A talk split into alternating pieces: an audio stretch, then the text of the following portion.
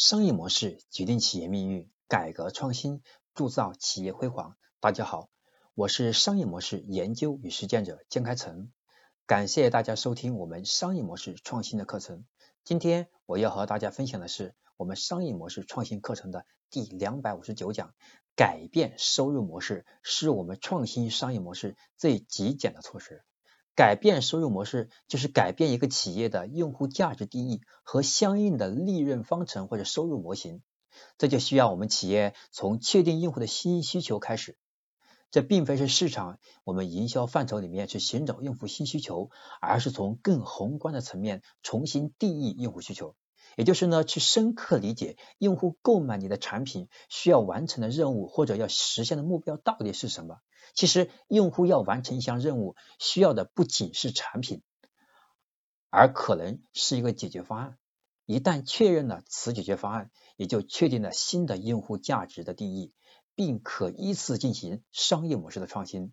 那么，国际知名的电站企业喜得利公司啊，喜利德公司啊，就曾经从找到用户的新需求这个维度，快速的获得了价值的重新定义。实现了商业模式的创新。它具体的，我们来深度了解一下。那喜利德公司它是做电钻的，他们从这个从改变收入模式的维度找到了用户新需求，并且重新确定了用户的价值定义。那么喜利德一直是向建筑行业提供各类高端工业的电钻出身。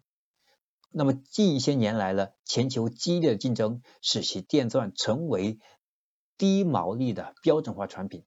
于是喜利德通过专注用户所需要完成的工作，意识到他们真正需要的不是电钻，而是在正确的时间和地点获得处理最佳状态的电钻。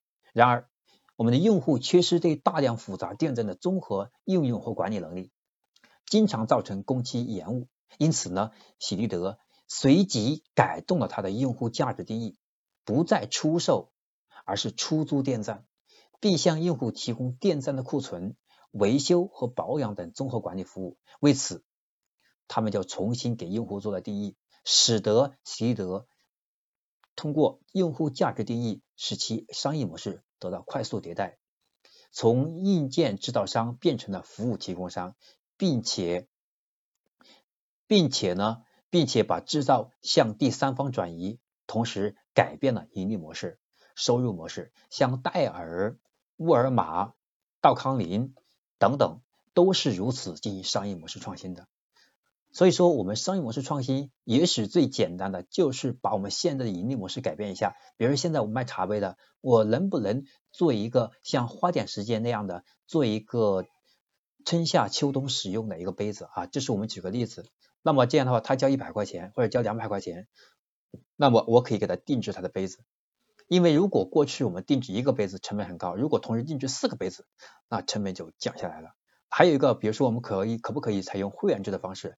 你交了个会员会员费，然后呢，我们就通过会员方式会员方式的来获利，然后把我们的产品的把我们的产品的价格重新调整，或者是把我们产品变得免费。那再比如说。我们可以把卖变成租，也可以把租变成什么？变成这个变成这个置换，这都是我们改变收入模式来达到这个做商业模式升级或者创新的目的的这样一个做法。这是我今天要和大家分享的我们商业模式创新课程的第两百五十九讲，到这里就要结束了。那么下堂课程我将和大家分享的是我们企业商业模式重建的杠杆。商业模式当中，一定有些策略是帮助我们举足轻重的实现我们想要的目的。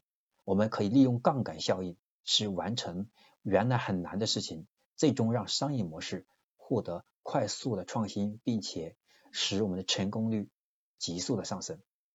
这是我们第两百六十的课，两百六十讲的课程。我是商业模式研究与实践者金开成，感谢您的收听，我们下堂课。再见。